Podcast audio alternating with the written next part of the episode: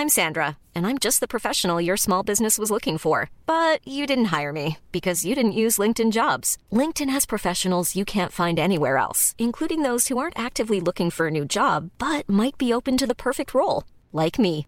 In a given month, over 70% of LinkedIn users don't visit other leading job sites. So if you're not looking on LinkedIn, you'll miss out on great candidates like Sandra. Start hiring professionals like a professional. Post your free job on linkedin.com/people today.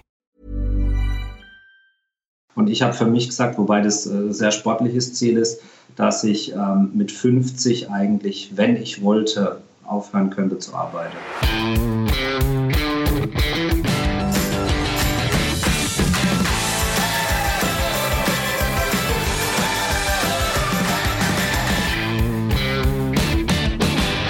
Moin Moin und herzlich willkommen zu einer neuen Folge des Finanzrocker Podcasts. Mein Name ist Dani Kort und in dieser Folge habe ich den Beamteninvestor Ben Offenberger zu Gast. Er arbeitet als Beamter in einer Kommunalverwaltung und ist mit seinem Interesse am Thema Geldanlage unter seinen Kollegen ein echter Exot. Auf seinem Blog und auf Instagram schreibt er als Beamteninvestor über das Thema Geldanlage als Beamter. Mit Ben spreche ich darüber, wie er dazu kam, seine Geldanlage selbst in die Hand zu nehmen und wieso er statt auf ETFs jetzt fast ausschließlich auf seine über 100 Einzelaktien setzt. Darüber hinaus sprechen wir auch über das Thema Altersvorsorge als Beamter, die vermeintliche Sicherheit im Alter und warum Ben der Meinung ist, dass private Vorsorge trotz des Beamtenstatus ein absolutes Muss ist. Und Ben erzählt außerdem über sein Ziel, mit 50 in Rente zu gehen und welche Motivation hinter Werten wie Altria, AT&T, Pinterest und Etsy in seinem Portfolio Portfolio steckt. Und zum Schluss sprechen wir auch noch über seinen Blog und den Instagram-Account Beamteninvestor. Bevor wir jetzt zum Interview übergehen, wird dir diese Folge präsentiert vom Aktienguide. Der Aktienguide analysiert über 6000 weltweite Aktien nach den Kennzahlensystemen der Dividenden sowie der High Growth Investing und Levermann Strategie. Die interessantesten Aktien findest du in übersichtlichen Topscorer-Listen. Stefan Waldhauser und ich zeigen beispielsweise die wichtigsten HGI-Kennzahlen in den Aktienanalysen von unserer gemeinsamen YouTube-Serie HGI Meets Finanzrocker. Gerade beim High Growth Investing kommt es auf andere Kennzahlen als bei der Levermann oder Dividendenstrategie an. Alle Zahlen siehst du beim Aktienguide auf einen Blick. Wenn du den Aktienguide jetzt kostenlos und unverbindlich mal testen möchtest, dann kannst du das mit dem Basispaket machen und alle Funktionen kennenlernen. Schau einfach mal unter www.aktien.guide/finanzrocker vorbei ein spezielles Angebot für Finanzrocker-Hörer bekommst du im Verlauf des Interviews mit Ben. Und damit gehen wir jetzt zum Gespräch mit dem Beamteninvestor. Auf geht's! Meine Leitung geht heute ins nördliche Baden-Württemberg zu Ben Offenberger. Er betreibt den Blog Beamteninvestor und ist auch langjähriger Hörer des Finanzrocker Podcasts. Wir wollen heute über unterschiedliche Depots, steigende Dividenden und den öffentlichen Dienst sprechen. Bevor wir das machen, erstmal herzlich willkommen im Finanzrocker Podcast, Ben. Hallo Daniel und vielen Dank für die Einladung. Ja, freut mich, dass du der gefolgt bist. Du hast mir, glaube ich, vor einem Jahr eine längere E-Mail geschrieben und hast auch äh, geschrieben, dass du schon länger den Finanzrocker Podcast hörst. Wie lange hörst du den denn schon? Mm, eigentlich ziemlich lange. Seit wann gibt's dich genau? 2015, Juni 2015, also genau sechs Jahre.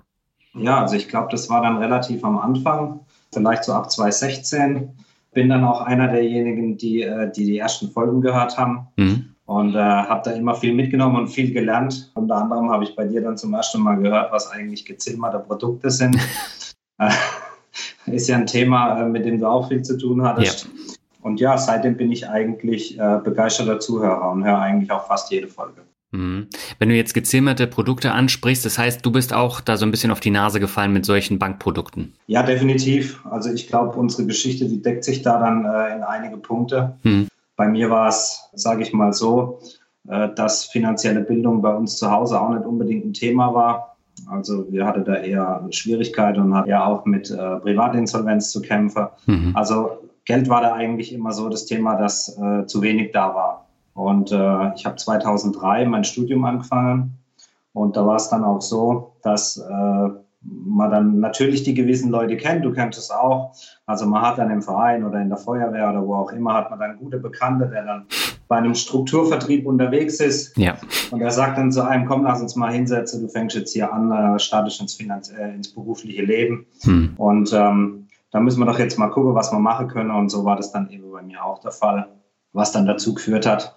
Also ich habe, äh, muss ich dazu sagen, ich habe gehobener Verwaltungsdienst studiert und da mhm. ist es so, das ist, läuft wie ein duales Studium ab. Also das heißt, man bekommt am Anfang gleich von Anfang an Geld.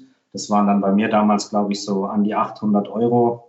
Und ähm, ich hatte keine Ahnung von Versicherungen, ich hatte keine Ahnung von Geldanlage und habe mir dann so ziemlich alles aufschwätzen lassen, was man sich da vorstellen kann. Hm. Also ich hatte dann eine Riester-Rente, ich hatte einen Bausparvertrag, ich hatte eine Berufsunfähigkeitsversicherung, eine Lebensversicherung. Äh, und letzten Endes war es dann so, dass von denen 800 Euro ab dem ersten Monat eigentlich mal gleich über 200 Euro nur für Versicherungsprodukte draufgingen. Hm. Was natürlich jetzt im Nachhinein äh, absolut ungute Geschichte war, die ich dann in spätere Jahre korrigiert habe, aber die mich dann einiges an Nerven und auch einiges an Geld gekostet hat, auf jeden Fall. Hm.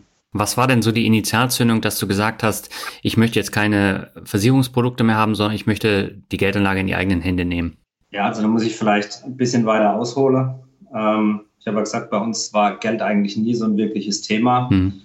Ich habe eigentlich von Anfang an, seit ich klein war, immer gut gewusst eigentlich, wie man Geld verdient. Habe das auch immer gemacht, habe dann mit relativ junge Jahre habe ich angefangen, was man so macht, Zeitung austragen, habe dann äh, auch in der Ferie später immer gearbeitet, am Fließband auf dem Bau oder äh, an der Tankstelle, an der Waschanlage.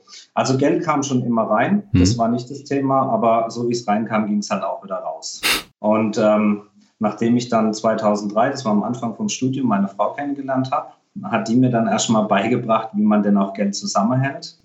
weil bei ihr zu Hause sieht es da eben ganz anders aus und die sind da ganz anders aufgestellt. Und da war aber das Thema Investieren und Anlegen auch noch überhaupt kein Thema. Wir haben dann so, das war um das Jahr 2012 rum, haben wir uns zum ersten Mal Gedanken gemacht, ob wir äh, uns ein Eigenheim bauen sollen und äh, haben da geplant und gemacht und haben das dann aber letztendlich wieder hinten angestellt und haben das auf einen späteren Zeitpunkt verschoben. Okay. Und dann war dann natürlich dann aber irgendwann auch mal Geld da ich war dann auch in der Zwischenzeit relativ sparsam. Also man könnte fast sagen, teilweise frugalistisch unterwegs. Also es hat mir wahnsinnig Spaß gemacht, Geld zu sparen. Aber das Geld lag halt einfach auf dem Tagesgeldkonto rum. Mhm. Und dann hat sich eben irgendwann die Frage gestellt, ja, was soll man jetzt mit dem Geld machen und was kann man damit machen? Es war dann auch so, dass ich irgendwann alle Anschaffungen hatte, die ich haben wollte. Also ich hatte ein, ein Auto, das ich haben wollte, ich hatte einen Fernseher, den ich haben wollte, ich hatte einen Laptop, den ich haben wollte. Und dann ist das Thema natürlich, naja, was... Äh, muss man ja nicht einfach auf den Kopf hauen. Ja. Und dann habe ich mir, das war mein allererstes Buch, habe ich mir ähm, bestellt. Also es müsste ähm, einfach investieren an der Börse gewesen sein. Und das hatte ich mir gekauft und äh, wie das dann oftmals so ist, wenn es so Themen gibt, über die man sich äh, noch nicht genug informiert hat oder mit denen man sich nicht auskennt, äh, dass die dann einfach mein Buchregal verstauben. So war es dann bei mir am Anfang auch, äh, bis ich dann aber das Buch dann doch irgendwann mal in die Hand genommen habe und mich das dann eigentlich auch gepackt hat, das Thema. Ja. Und eines der nächsten Bücher war dann äh, Souverän investieren mit ETFs und Indexfonds von Gerd Kommer. Mhm. Ist ja ein ziemlich bekanntes Buch mittlerweile in Deutschland. Ja. Und ähm, habe dann, nachdem ich das Buch gelesen habe, mir dann auch ein Depot eröffnet. Das war so Anfang 2014 ungefähr. Und habe dann auch tatsächlich ähm, das Gerd Kommer Portfolio, das er da in seinem Buch beschreibt, nachgebaut, also eins zu eins mhm. inklusive Rohstoff-ETF äh, und ähm, was er da alles so geschrieben hat. Hm. Damals war es ja noch ohne Faktor-ETFs, das kam ja erst 2016, glaube ich. Ähm, aber ich habe genau den gleichen Weg gehabt wie du, auch mit den Gelderfahrungen, mit den Bankerfahrungen, äh, mit den Kumpels äh, beim Strukturvertrieb, auch das habe ich äh, mitgemacht. Und ich habe ja auch mit ETFs angefangen, aber zeitgleich auch mit Einzelaktien. Du hattest ja dann jetzt ein breit gefächertes ETF-Portfolio und warst damit aber nicht zufrieden, oder? Du hast ja dann irgendwann etwas geändert. Naja, zufrieden war ich eigentlich schon. Es war dann nur so, dass mich das Thema einfach sehr interessiert hat mhm. und sehr gepackt hat. Und ähm, meine Frau sagt dann auch immer, ich bin so ein bisschen verrückter. Wenn ich mich mal für irgendein Thema interessiert habe, dann verbeiße ich mich da ganz tief rein. Und so war es bei dem Thema dann eben auch. Äh, und dann habe ich mich natürlich auch mit einzelnen Unternehmen irgendwann mal beschäftigt. Also ganz profane Dinge. Man hat sich dann mal überlegt, naja, mit was verdient zum Beispiel Microsoft eigentlich sein Geld? Mhm. Also man denkt, naja, Microsoft Windows ist auf jedem Rechner drauf. Und dann gräbt man einfach mal ein bisschen tiefer und dann sieht man, okay, aber die machen ganz gute äh, Umsätze und auch Gewinne mit Office und dann auch mit der Cloud, was dann losging. Und so habe ich das dann mit einigen Unternehmen gemacht. Und irgendwann bin ich dann an den Punkt gekommen, dass ich mir gedacht habe, naja gut, diese Unternehmen, die sind alle in den ETFs drin, aber ich hätte die dann doch schon gern eigentlich auch als richtige Aktie, sage ich mal, bei mir im Depot. Mhm. Und muss auch sagen, natürlich äh, minimale Anteile an irgendwelche Unternehmer, aber ich persönlich fühle mich dann schon wie, mit, wie ein Miteigentümer des Unternehmens, das man ja auch ist. Und ähm, habe dann im Endeffekt Ende 2016 entschieden, dass ich äh, dann auch umstellen möchte. Das heißt, äh, die ETFs sind dann so nach und nach rausgeflogen und ich bin dann eigentlich zu fast 100 Prozent auf Einzelaktien gegangen. Mhm. Und äh, wie bist du da vorgegangen? Gab es da irgendwie eine Strategie, wo du gesagt hast, ja, in die Richtung möchte ich oder hast du einfach losgelegt? Also ich habe vor allen Dingen mal angefangen mit den großen Unternehmen, was man kennt, also hm, wie schon gesagt, gerade eine Microsoft oder auch eine Apple. Mhm. Ähm, und dann ging das Thema aber los, dass ich dann auch relativ schnell in 2017 ähm, mir dann einige Reads ins Depot gelegt habe, weil mir das einfach gefallen hat mit der Dividendeausschüttung. Ja. Äh, ist einfach ein Thema, das ich für mich festgestellt habe, äh, wesentlich besser schlafen kann. Also das heißt, wenn die Börse dann mal 10, 20 Prozent runtergeht und ich aber trotzdem weiß, äh, es kommt regelmäßig meine Dividendenausschüttung, dann bin ich zumindest ein Mensch, der da relativ ruhig oder besser schlafen kann. Mhm. Und äh, dem dann äh, so eine Volatilität am Markt eigentlich auch nicht so viel ausmacht. Da ist sicherlich jeder andere. Also natürlich gibt dann Leute, die sagen, Dividende sind linke Tasche, rechte Tasche oder Dividende Aktie performen schlechter, wobei ich das per se nicht äh, unterschreibe, dass es zwingend in jedem Fall so ist. Aber ich würde einfach sagen, oder das ist zumindest meine Meinung, dass ein Großteil von dem, was an der Börse und an den Märkten passiert, psychologisch getrieben ist sogar zum überwiegenden Teil. Also ich bin da eher kein Anhänger der Markteffizienzhypothese und äh, Deswegen mache ich dann auch das, womit ich mich einfach wohlfühle. Und mir geht es dann im letzten Endes auch nicht um das letzte Nachkomma-Prozent an äh, Rendite, weil äh, ist jetzt auch nicht unbedingt mein Ziel, da wahnsinnig den Markt zu schlagen. Da bin ich einfach auch nicht derjenige, der da, sage ich mal, der da schlauer ist als die anderen oder der da mehr weiß oder mehr kann. Also da äh, versuche ich mich relativ gut selber einzuschätzen und mache es dann einfach so, wie ich mich wohlfühle. Und das finde ich, sollte auch jeder so machen. Ja, äh, du hast mir geschrieben letztes Jahr, äh, dass du ein großer Fan von Alexander von Rente mit Dividende bist und äh, ich glaube, die Folgen auch mehrfach gehört hast. Ähm, ist das auch dein konkretes Ziel bei der Geldanlage, dass du eine Rente mit Dividende aufbaust? Ja, doch, auf jeden Fall schon. Ich handhabe es ein bisschen sportlicher noch wie der Alexander. Mhm. Ähm, der hat ja ursprünglich mal gesagt, er möchte eigentlich seine Rentelüge schließen. Und ich habe für mich gesagt, wobei das äh, sehr sportliches Ziel ist, dass ich ähm, mit 50 eigentlich, wenn ich wollte, aufhören könnte zu arbeiten. Mhm. Also ich bin jetzt 37, das heißt, ich müsste dann eigentlich schon ungefähr das an Dividendeeinnahme haben im Monat, was ich äh, jetzt als Erwerbseinkommen habe. Und da fehlt natürlich jetzt momentan auch noch ein ganzes Stück. Also ob ich das erreiche werde, weiß ich nicht, mhm. aber es ist auf jeden Fall momentan das Ziel.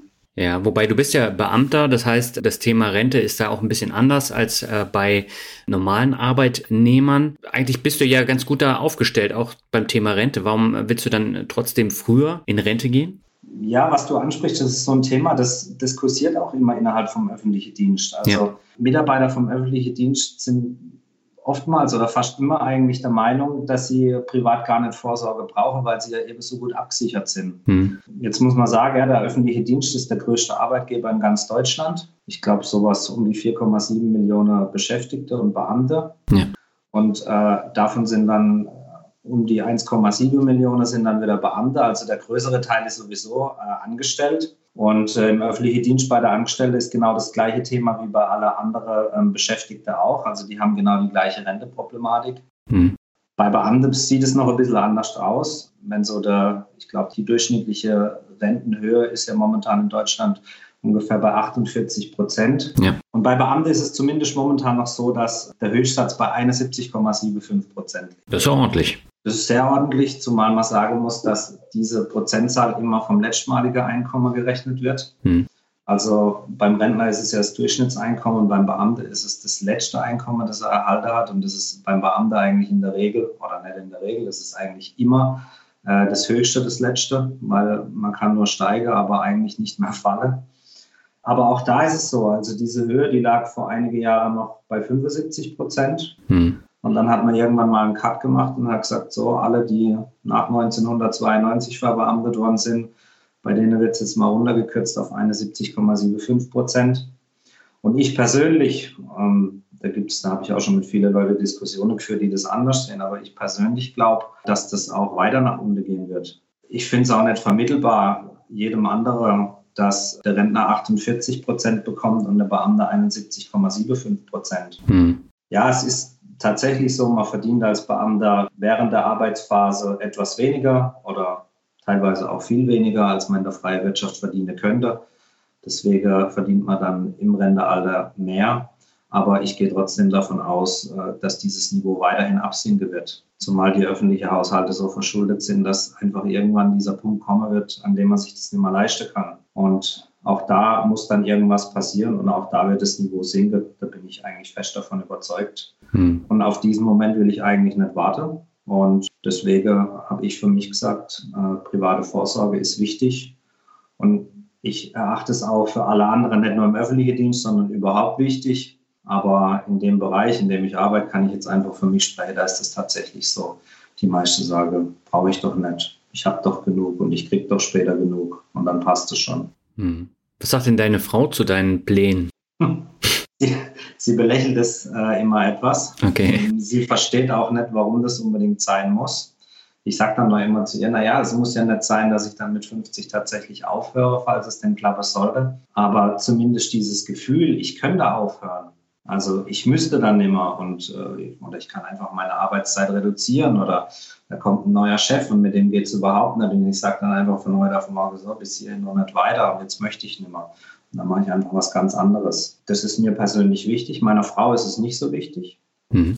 Aber da ist es auch so, sie versteht gar nicht, warum ich mich für das Thema Börse und Investieren überhaupt so interessiere. Also für sie ist das ein ziemlich langweiliges Thema. Ja. Aber ich muss jetzt zumindest sagen, ich habe nach vielen Jahren habe ich es dann doch endlich geschafft, dass es sich Anfang diesen Jahres endlich auch ein Depot eröffnet hat. Okay, Glückwunsch. Das war, war jahrelange harte, harte Bearbeitung mhm. und äh, sie bespart jetzt seit Januar eben auch ein All-World-ETF. Mhm. Und eigentlich habe ich zu ihr gesagt, sie ist die perfekte Anlegerin, weil sie interessiert es nicht. Sie hat da ihre monatliche Sparrate, da wird gekauft und sie guckt da eigentlich nie rein.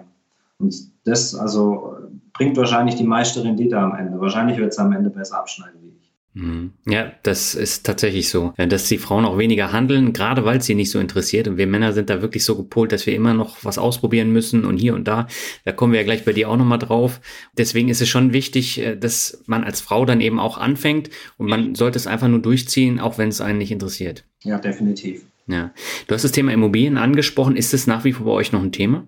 Also wir haben es dann gemacht. Wir haben dann 2018 ein Haus gebaut. Mhm. Also seit 2018 äh, wohnen wir drin. Wir haben jetzt mittlerweile auch einen kleinen Sohn, der wird jetzt im nächsten Monat drei. Mhm. Und ähm, eigentlich sage ich, Eigenheim ist für mich weiterhin eine Konsumentscheidung. Aber es ist eine Konsumentscheidung, die wir sehr gern getroffen haben. Äh, wir wohnen hier im tiefsten im tiefste Land, sage ich mal. Aber wir fühlen uns wohl. Die Familie ist außenrum. Unser Sohn fühlt sich wohl. Und von dem her passt das alles gut. Mhm. Du kannst aber trotz der Immobilienentscheidung jetzt sagen, du sparst jetzt 13 Jahre, das Haus ist dann abbezahlt und dann äh, kommen die Dividendenerträge ordentlich rein und dann ähm, schaust du mal, was du machst.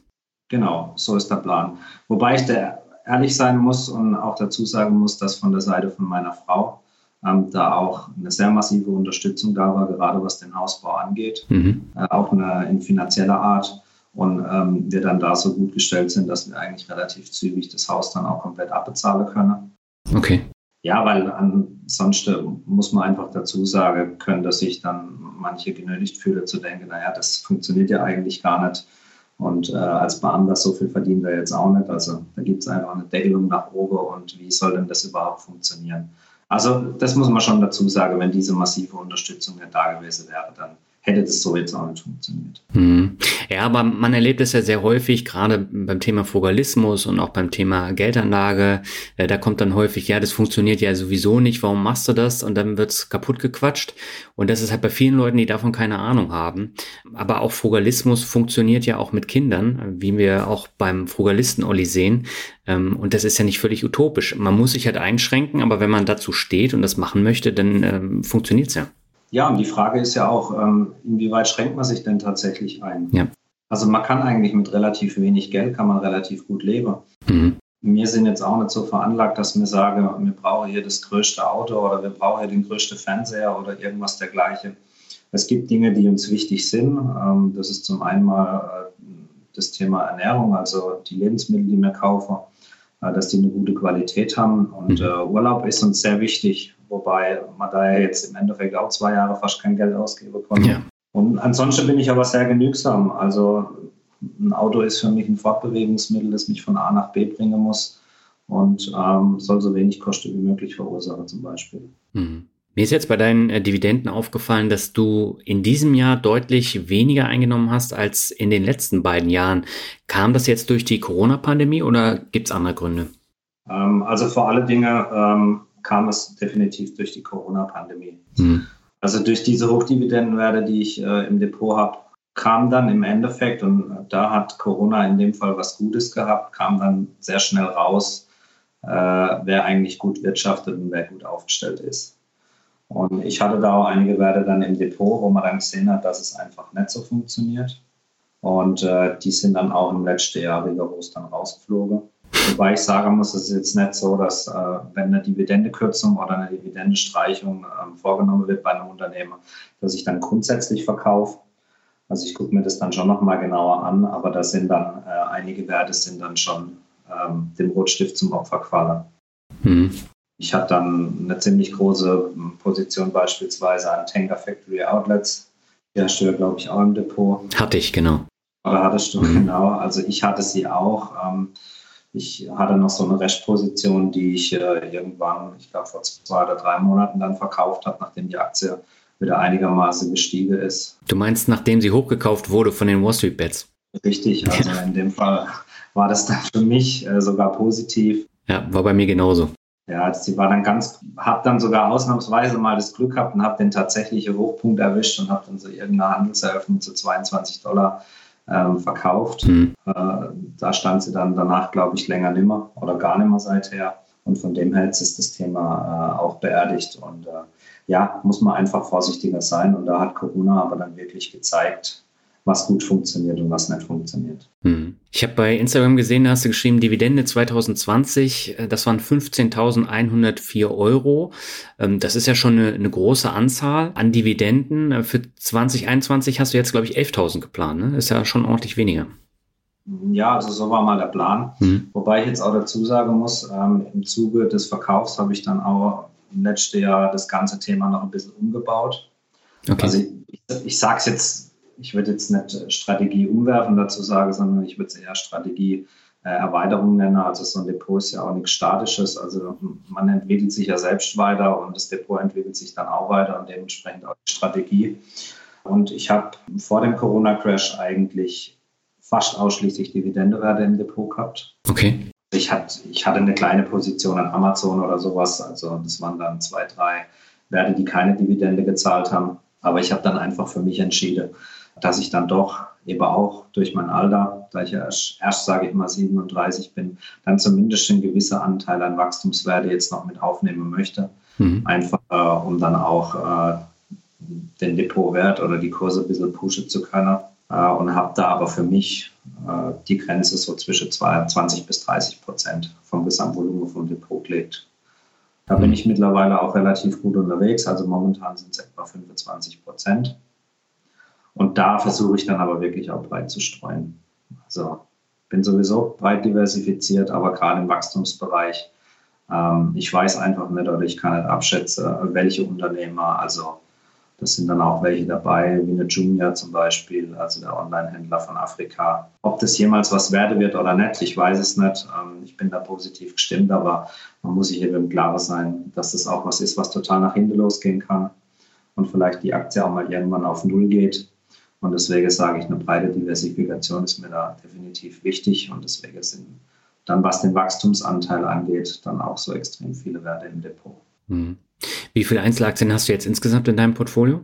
Also ich habe nochmal nachgeschaut, es sind momentan genau 103. Also 63 davon sind mit Dividende und 40 eben ohne Dividende. Ähm, man sieht jetzt schon an dieser Zahl mit 40, also und das sind 25 Prozent vom Depot. Da ist der, der Wachstumsanteil ist wesentlich diversifizierter. Aber auch da ist es so, der eine oder andere fühlt sich ja mit 20 oder vielleicht mit maximal 30 Werte wohl. Ich fühle mich mit 100 Werte sehr wohl, weil ich weiß einfach, was ich da kann und was ich nicht kann. Und ich bin jetzt da nicht so unterwegs, dass ich sage, äh, ich weiß mehr wie andere. Wenn ich breit diversifiziert bin und es ist wirklich mal ein Unternehmer dabei, das dann äh, über den Jordan geht oder das dann auch mal die Dividende komplett streichen muss, dann ist einfach die Auswirkung nicht so hoch, wie wenn ich nur 20 oder 30 Werte hätte. Hm. Was mir bei deinem Portfolio aufgefallen ist, ähm, also der Alexander von Rente mit Dividende hat ja eine Zielgröße von 10.000 Euro pro Wert. Bei dir hast du teilweise Werte, die sind schon über 20.000 Euro wert und das sind ausgerechnet so Underperformer wie Altria und AT&T. Ähm, warum hast du da so viel Geld reingesteckt? Nur wegen der Dividende? Also ich habe da ein bisschen anderer Ansatz. Also okay. viele gehen ja so vor, also auch wie der Alexander, die sagen, die Zielgröße ist äh, 5.000 oder 10.000 Euro je wert. Mhm. Und ich sehe es zumindest beim Dividendenanteil, sehe ich es von der anderen Seite her. Also mein Zielwert äh, ist die Dividende ja. und nicht unbedingt der Wert im Depot in Summe. Also das heißt, für mich äh, ist eine volle Position, also der Moment, wann ich eine Aktie nicht mehr nachkaufe, dann der Moment, wo sie mir 2000 Dollar Bruttodividende im Jahr bringt. Mhm. Also ich rechne da dann auch immer in Dollar, weil einfach 90 Prozent äh, von meinem Depot einfach in US-Werte angelegt sind. Und da ist es dann für mich in dem Moment einfacher, in Dollar zu rechnen. Und ich sage eben, wenn dieser Dividendewert erreicht ist, dann kaufe ich nicht mehr nach. Mhm. Das ist eben zum Beispiel bei Altria der Fall. Und bei AT&T ist es momentan noch der Fall.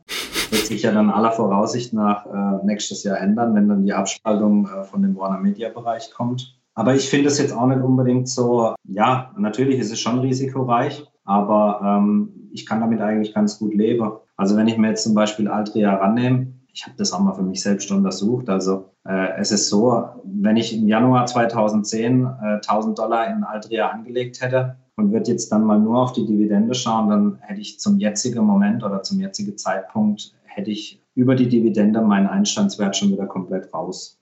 Also ich hätte die 1000 Dollar schon wieder eingenommen und sogar unter Berücksichtigung der Abgeltungssteuer. Und in dem Moment, wo ich das wieder drin habe, ist ja für mich eigentlich das Risiko dann raus. Mhm. Jetzt kann man natürlich sagen, okay, Altria, ähm, sterbende Branche. Momentan ist es noch so, oder die letzten Jahre war es auch immer noch so, dass das weniger an Rauche kompensiert werden konnte durch Preiserhöhungen. Mhm. Und ich persönlich gehe jetzt nicht davon aus, ähm, dass Altria die nächsten 10 oder 20 Jahre ähm, kein Geld mehr verdienen wird. Mhm. Kann natürlich anders kommen, ich weiß es nicht, aber ja, ich bin da eigentlich ganz positiv gestimmt. Ja, wobei du hast ja Altria, du hast Imperial Brands und du hast äh, British American Tobacco in deinem Portfolio.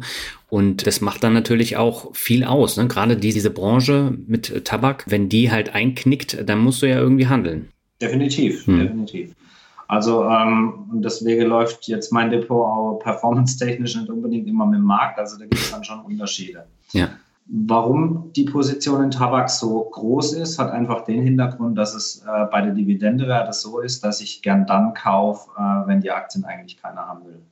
Okay. Und wenn man sich jetzt mal diese Tabakwerte anguckt, dann kann man eigentlich sch äh, schön sehen, dass bis zum Jahr 2017 die Kurse eigentlich gerannt sind. Mhm. Also ist, äh, vor allen Dingen bei Altria kann man das schön sehen. Da war die Dividendenrendite dann irgendwann bei, bei nur noch drei Prozent. Und auf einmal kam dann irgendwann dieser Moment, wo man gesagt hat, okay, nee, also äh, Tabak ist tot und Tabak will keiner mehr und Tabak ist vorbei. Und ab dem Moment sind die Kurse eigentlich ähm, nur noch gefallen. Wenn man sich jetzt dann aber mal anguckt, wie die weitere Geschäftsentwicklung seit 2017 war, dann war die eigentlich nicht schlecht. Hm. Ja, ist halt immer relativ gesehen zum Einstiegszeitpunkt. Ne? Also als ich reingegangen bin äh, zu Kursen von, ich glaube, 45 Euro bei Altria, dann sind sie gestiegen bis auf 75 Euro und dann sind sie halt komplett wieder zurückgekommen und waren irgendwie bei 32 Euro am Tiefpunkt und äh, da war ich dann auch ordentlich im Minus, weil ich immer nachgekauft habe. Also ähnlich wie du. Mhm. Ja, also mittlerweile ist es so, dass ich bei Altria auch kurstechnisch im Plus bin, einfach durch die ganze Nachkäufe. Mhm. Und äh, mit, die, mit, der Dividende dann natürlich noch mehr. Bei ATT sieht es ein bisschen anders aus. Also da bin ich kurstechnisch im Minus. Mit der Dividende ist es ein leichtes Plus. Hm. Aber ich verstehe natürlich auch jeden, der dann sagt, naja, jetzt hast du das gemacht, aber eigentlich die Rendite war ja nicht so toll. Und wenn man sich jetzt mal anguckt, was der breite Markt in den letzten Jahren gemacht hat, dann liegt du halt zumindest in den Fällen schon deutlich dahinter. Ja. Damit kann ich aber, wie gesagt, eigentlich ganz gut umgehen. Hm. Wie bewertest du denn jetzt generell so die Neuaufstellung von AT&T, die du eben angesprochen hast? Ist es eher positiv, weil du ein weiteres Unternehmen, was durchaus wachstumsstark sein kann, ins Portfolio bekommst oder weinst du der gekürzten Dividende dann hinterher? Also ich muss sagen, vor einigen Jahren hätte ich das sicherlich der verlorene Dividende nachgeweint mhm. und hätte mir dann gedacht, okay, was mache ich jetzt? Werfe ich die Aktie jetzt komplett raus oder äh, stocke ich dann so auf, dass es dann wieder passt? Äh, mittlerweile bin ich da gedanklich auch einfach ein bisschen weiter. Ich bin etwas zwiegespalten, sage ich mal. Also eigentlich fand ich es vom Grundsatz her eine gute Überlegung, ähm, wie der Randall Stevenson, also der alte CEO, gesagt hat, wir wollen jetzt zu einem ganzheitlichen Medienunternehmer werden oder wir wollen alles aus einer Hand machen. Hat sich natürlich aus Management-Sicht in dem Moment äh, sehr, sehr schlüssig angehört. Also das heißt, ich kann jemand einen, einen Vertrag verkaufen über AT&T, einen Telekommunikationsvertrag und dann äh, verkaufe ich ihm noch ein HBO ähm, Max-Abo äh, zusätzlich dazu oder ich mache das vergünstigt oder wie auch immer, hört sich natürlich gut an. Jetzt unter dem neuen CEO ist äh, die Argumentation genau andersrum. Er sagt ja jetzt im Endeffekt, ja nein, das funktioniert nicht. Also wir müssen uns wieder auf unsere Wurzeln konzentrieren und wir müssen wieder zum reinen Telekommunikationsanbieter werden und deswegen gliedern wir das Ganze jetzt aus. Ja, das schlage zwei Herzen in meiner Brust. Also ich glaube schon auch, dass wenn man das Ganze alleine loslässt, dass es sich dann besser entwickeln könnte. Und bin deswegen für mich jetzt auch zum Schluss komme, dass ich also mit der Position erstmal gar nichts äh, machen werde. Ähm, so wie das jetzt nach momentanem Stand ja aussieht, werden die AT&T-Aktionäre ja 71 Prozent von dem neuen Unternehmer halten. Ja. Ich werde dann einfach neue Aktien ins Depot eingebucht kriege. Und hört sich ja eigentlich im ersten Moment schon gut an. Also mhm. Discovery an sich kann alleine nicht so viel machen, aber in Zusammenarbeit mit Time Warner würde sich dann wahrscheinlich schon Synergie ergeben. Discovery ist äh, überall auf der Welt eigentlich vertreten. Was ich ganz interessant finde, also zum einen, dass ja der, der prognostizierte Umsatz dann bei knapp 39 Milliarden Dollar liegen wird von dem neuen Unternehmen. Und damit wären wir ja dann gleich sofort äh, wesentlich größer, wie, Netflix beispielsweise, mhm. für 25 Milliarden haben. Und auch was den Content angeht, also ähm, gerade diese ganze HBO-Serie, ähm, da ist viel Gutes dabei. Und auch der Content, der dann schon da ist, also ähm, das haben sie dann auch aufgeführt und haben gesagt, also dieses neue Unternehmen hätte dann ähm, sofort ausspielbarer Content von, äh, ich glaube, 200.000 Stunden. Und Netflix liegt da momentan noch bei 30.000 Stunden. Also da könnte sich schon was ergeben. Hm. Man muss sich halt im Klaren darüber sein, dass da ähm, dann erstmal lang wahrscheinlich keine Dividende gezahlt wird. Zumal da ja viel von den Schulden ähm, dann mit auf das neue Unternehmen übertragen wird. Aber kann sich natürlich dann auch positiv auswirken. Wenn man keine Dividende mehr zahlen muss und man dann einfach das Geld in die Erstellung von neuem Content stecken kann. Bin da eigentlich ganz positiv gestimmt. Ja, vielleicht mal für die Hörerinnen und Hörer äh, mal kurz erwähnt, also HBO und äh, Warner, da gehören natürlich unter anderem Harry Potter dazu und Game of Thrones und allein das macht natürlich schon extrem viel hochwertigen Content aus. Ja, definitiv. Ja. Sehe ich auch so. Du hast ja noch ganz interessante Werte in deinem Portfolio, unter anderem Palantir, Pinterest oder Etsy. Das sind ja so Wachstumsaktien, die auch sehr stark schwanken. Da bist du auch mit höheren äh, Summen drin. Wie kommt das? Hm, ja, da muss man vielleicht ein bisschen differenzieren.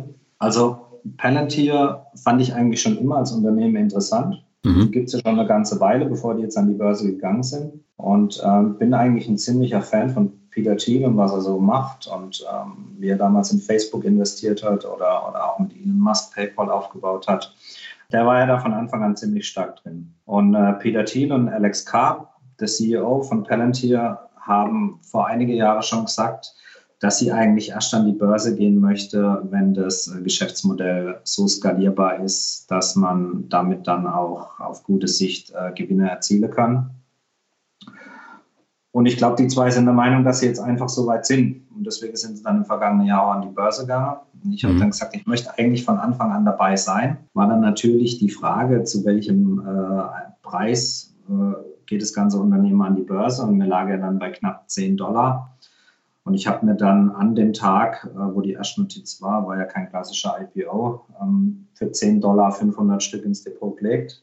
Und habe dann aber auch gesagt, äh, also das ist für mich, also zum einen muss ich dazu sagen, es ist eine absolute Zockerposition. Mhm. Dessen muss man sich auch bewusst sein, wenn man in Palantir investiert, zumindest meiner Meinung nach. Und ich habe dann gesagt, also mir ist jetzt im Endeffekt mal egal, was der Kurs technisch passiert, äh, ob die Aktie jetzt erstmal 50 Prozent verliert oder 400 Prozent plus macht. Ähm, wobei sie ja dann eher in diesem Plusbereich war. Also sie war, glaube ich, äh, am Hoch knapp bei, bei 40 Dollar. Ja. Muss aber ehrlicherweise auch sagen, also eigentlich waren die 10 Dollar zur ersten Notiz schon wesentlich zu viel, meiner Meinung nach. Also wenn man sich anguckt, äh, den Umsatz von einer Milliarde und ähm, eigentlich noch, ähm, noch kein Gewinn, man, man kämpft ja jetzt so mit der schwarzen Null. äh, dann muss man eigentlich sagen, dass 10 Dollar und eine Marktkapitalisierung von 40 Milliarden da einfach noch wesentlich zu hoch sind. Also ich könnte mir gut vorstellen, dass die Aktie irgendwann mal auf 5 Dollar runterfällt. Aber ähm, ich habe für mich gesagt, solange sich da nichts grundsätzlich am Geschäftsmodell verändert, also solange da nicht äh, irgendwas äh, wegfällt oder wenn dann jetzt die amerikanische Regierung sagen wird, so mit Palantir machen wir jetzt gar keine Geschäfte mehr, dann würde es natürlich auch anders aussehen. Aber habe ich gesagt, weil ich die Aktie jetzt einfach halte. Und dann schauen wir mal, was passiert. Also sie könnte theoretisch auch auf Null gehen, dessen bin ich mir bewusst. Oder äh, man könnte damit halt vielleicht in 10 oder 20 Jahren mal richtig gutes Geld machen. Ja, du bist da ja auch mit fast 9000 Euro drin. Ne? Das ist ja jetzt also kein Pappenstiel. Ja, wobei man jetzt sagen muss, momentan ist die äh, Position auch wieder knapp 130 Prozent im Plus. Hm. Also so ähm, das Invest waren so knappe 5000 Euro. Okay. Und bei den ähm, anderen beiden, bei Pinterest, äh, die du in Deutschland ja gar nicht kaufen kannst, und äh, Etsy, wie kam es da dazu? Ja, also ich muss sagen, ich habe sowieso, also mein, mein Hauptbroker ist ein Auslandsbroker, weil ich einfach gern direkt in den USA handle. Deswegen war das jetzt mit Pinterest nicht unbedingt ein Thema für mich. Ähm, und ich würde dann Pinterest und Etsy eigentlich in einem Atemzug mit ähm, Fiverr nennen, äh, die ich dann, die ich auch im Depot habe. Also das sind so diese klassische Plattformunternehmer, die ich einfach extrem interessant finde. Also so das Geschäftsmodell, ich habe eine Plattform und ähm, der Content für die Plattform kommt eigentlich von außerhalb und ich habe damit wenig Kosten und wenn aber über die Plattform was abgewickelt wird, dann ähm, kann ich mir da meinen Teil abknapsen. Damit lässt sich gutes Geld machen und ich bin da eigentlich, was die drei angeht, jetzt im Verbund, sage ich mal, auch relativ positiv gestimmt und ähm, deswegen sind sie dann teilweise auch ein bisschen höher gewichtet, was jetzt den Wachstumsanteil angeht. Bei Pinterest ist es so, die waren ja oder die haben eigentlich viele Jahre ja gar nicht gewusst, wie sie überhaupt Geld machen sollen. Ja. Also das wäre dann auch kein Zeitpunkt gewesen, wo ich jetzt investiert hätte, aber man sieht ja so die letzten Quartale, dass sich das eigentlich geändert hat, komplett. Ähm, und ich glaube, dass da auch noch einiges an Wachstumspotenzial da ist. Also wenn man sich anguckt, diesen, den Umsatz pro Kunde beispielsweise, den die haben, der liegt ja momentan bei, bei ungefähr 4 Dollar. Und Facebook im Vergleich dazu ist bei 48 Dollar. Die haben natürlich komplett andere äh, Geschäftsmodelle, ganz mhm. klar. Also Pinterest wird dann niemals an, an die gleiche äh, Summe kommen wie Facebook. Aber zumindest äh, kann man da sehen, denke ich, dass da noch einiges an Potenzial da ist. Ganz kurze Unterbrechung, bevor es mit dem Interview mit Ben weitergeht. Die Folge wird dir nach wie vor vom Aktienguide präsentiert. Als begeisterter Premium-Nutzer des Aktienscreeners nutze ich die ganze Palette an Funktionen seit Mitte 2020 für mein Stockpicking. So bietet mir der Aktienguide die Möglichkeit, neue, vielversprechende Aktien zu entdecken, die ich vorher gar nicht auf meiner Liste hatte. Außerdem ist er übersichtlich gestaltet und liefert viele Kennzahlen auf einen Blick, die ich in der Form sonst nirgendwo finde. Ganz neu im Aktienguide ist die auch heute im Interview besprochene Dividendenstrategie. Sie ist eine langfristig orientierte Strategie zum Stockpicking von Unternehmen mit herausragenden Dividendenkennzahlen. Angelehnt ist sie an das Buch Cool bleiben und Dividenden kassieren von meinem beliebten Podcast-Gast Christian Viröhl. Der monatliche Preis des Aktienguides beträgt 9,90 Euro für die Kennzahlen aller drei Aktienstrategien. Als Finanzrocker-Hörerinnen und Hörer bekommst du mit dem Rabattcode Finanzrocker jetzt 20% Rabatt bei Abschluss eines Jahresabos. Um den Code anzuwenden, gehe einfach auf www.aktien.guide/finanzrocker und gib den Rabattcode im Bestellprozess bei der jährlichen Zahlung an. Der Code gilt bis zum 31.07.2021. Und damit gehen wir zurück zum Interview mit Ben. Du hast ja gesagt, du hast über 100 Unternehmen da drin und du verlierst ja, wenn du bei ein, zwei Brokern bist, da irgendwann die Übersicht. Ich habe gelesen, du hast sogar sechs unterschiedliche Depots. Gliederst du die tatsächlich so nach den Anlagestrategien, also Dividende, Wachstum oder wie gehst du davor? Hm, ja, das hat sich so teilweise ein bisschen entwickelt. Also ähm, ich habe bei der Giro habe ich mein, mein Hauptdepot, weil ich einfach viel in den USA direkt kaufe. Da liegt alles meiste der Summe. Bei der Consors beispielsweise hatte ich mein, mein ursprüngliches Depot. Also ich war, war ganz am Anfang bei der DHB und die wurde ja dann aufgekauft von der Consors. Ähm, da mache ich beispielsweise nur noch relativ wenig. Also da werden eingegangene Dividende, werden da wieder reinvestiert. Mhm. Mache aber beispielsweise auch ab und zu mal äh, ein bisschen was im Optionshandel.